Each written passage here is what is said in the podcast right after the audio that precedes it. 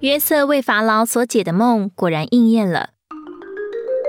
埃及地有了七个丰年，地的出产极其丰盛。约瑟聚炼这些粮食，积存在各城里。他所积存的五谷多到像海边的沙，无法计算。荒年未到以前，雅西娜给约瑟生了两个儿子。约瑟给长子起名叫马拿西，因为他说：“神使我忘了一切的困苦和我父的全家。”给次子起名叫以法莲。神使我在受苦的地方昌盛。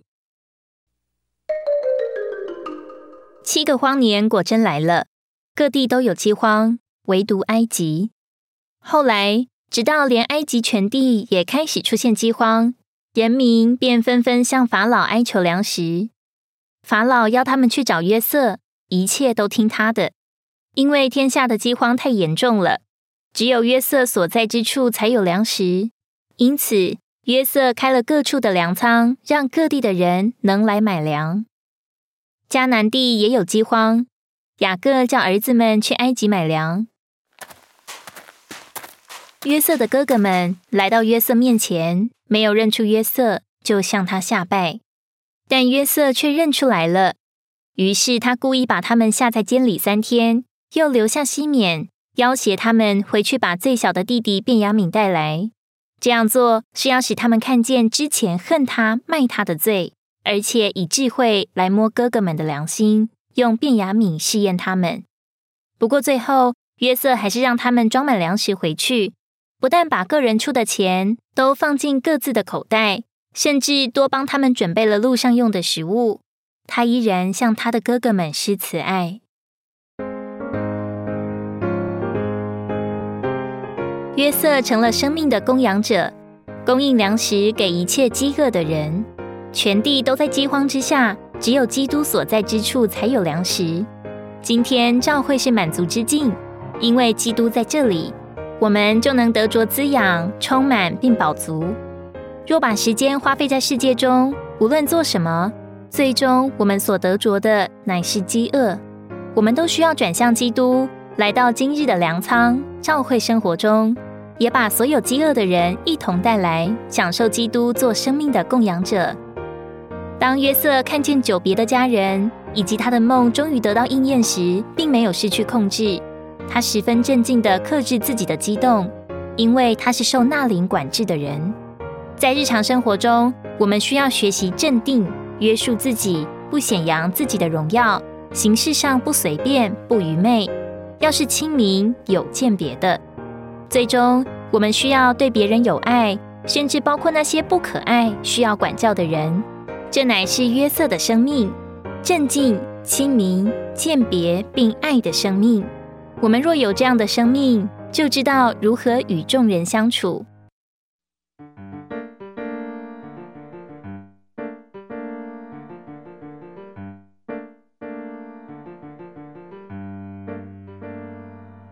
约瑟的哥哥们回去以后，他们才发现那买粮的银子都还在口袋里，因为不知道这是不是神做的，就感到害怕。过了不久，粮食都吃完了，雅各就要儿子们带最好的土产去送给卖粮食的那人，用加倍的银子再去买些粮，并带着便雅悯一同去。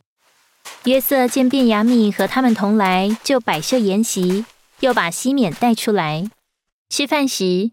约瑟使众弟兄在他面前按着长幼的次序排列坐席，这让他们感到诧异，但仍然没有认出他。最后，约瑟进一步，接着将银杯放在便雅敏的口袋里，试验他的哥哥们。犹大的回应指出他顾念父亲和他最小的弟弟，这让约瑟很感动，并确信哥哥们学了功课，所以他支开旁人，与他的弟兄们相认。并且表示不怪哥哥们把他出卖了。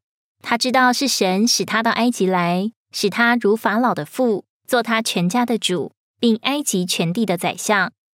他与哥哥们彼此亲嘴，抱着他们哭，说了许久的话，又要哥哥们赶紧回去接父亲来。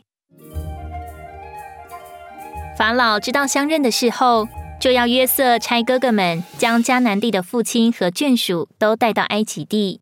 他要把美物赐给他们，他们也吃这地肥美的出产。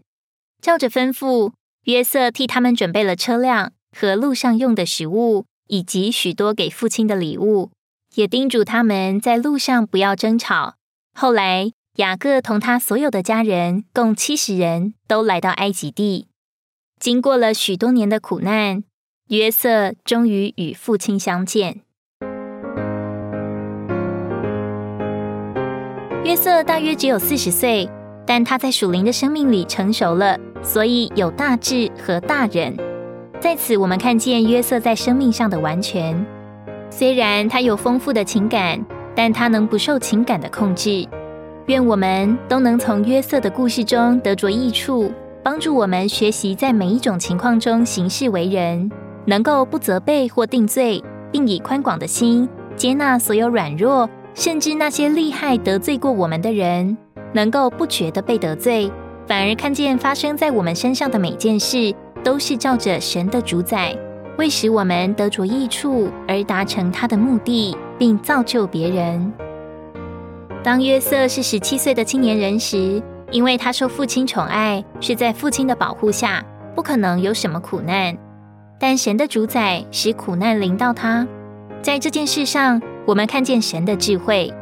约瑟的梦要得着应验，必须经历许多苦难，特别要在最亲近的人手中受苦，使他能得着成全，有资格成为掌权的宰相。约瑟的一生，如同诗歌四百六十五首所描述葡萄的一生。经历许多苦难，对付修剪和破碎，就产生丰富的酒，使人喜乐。